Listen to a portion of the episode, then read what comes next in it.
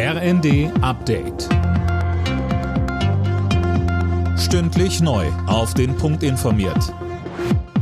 Ich bin Imme Kasten. Guten Tag.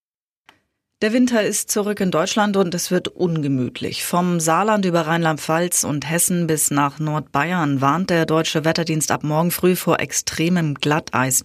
Die Wetterexperten sprechen dabei sogar von Eispanzern, die sich bilden können. Entsprechend dürfte es erhebliche Einschränkungen auf Straße und Schiene geben. Im Westen wird auch starker Schneefall mit bis zu 35 Zentimetern Neuschnee erwartet. Schon in den vergangenen Stunden hat es in einigen Regionen Glätteunfälle gegeben. Der Bundestag wird sich übermorgen in einer aktuellen Stunde mit dem Treffen von Neonazis, AfD-Politikern und anderen in Potsdam beschäftigen. AfD-Co-Chefin Weidel wirft dem Recherchenetzwerk Korrektiv unterdessen DDR-Methoden vor. Mehr von Tim Britztrup. Sie spricht von einem der größten Politik- und Medienskandale der Bundesrepublik. Unbescholtene Bürger seien mit Stasi-Methoden ausgespäht worden.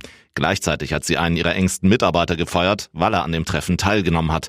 Dort wurde vor allem über die sogenannte Remigration gesprochen. Gemeint ist nichts anderes als die massenhafte Deportation von Menschen mit Migrationshintergrund.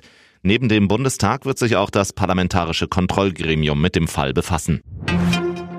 Die Lage auf dem sozialen Wohnungsmarkt bleibt in Deutschland weiter angespannt. Trotz hoher staatlicher Zuschüsse fehlen aus Sicht des Bündnisses Soziales Wohnen mehr als 910.000 Sozialwohnungen. Das Bündnis, zu dem unter anderem der Mieterbund gehört, fordert ein Sondervermögen von 50 Milliarden Euro für den Wohnungsbau. Jeder vierte Teilzeitbeschäftigte hat seine Arbeitszeit reduziert, um Kinder oder andere Familienangehörige zu betreuen. Deutlich mehr Frauen als Männer haben das als Grund angegeben, teilt das Statistikamt mit.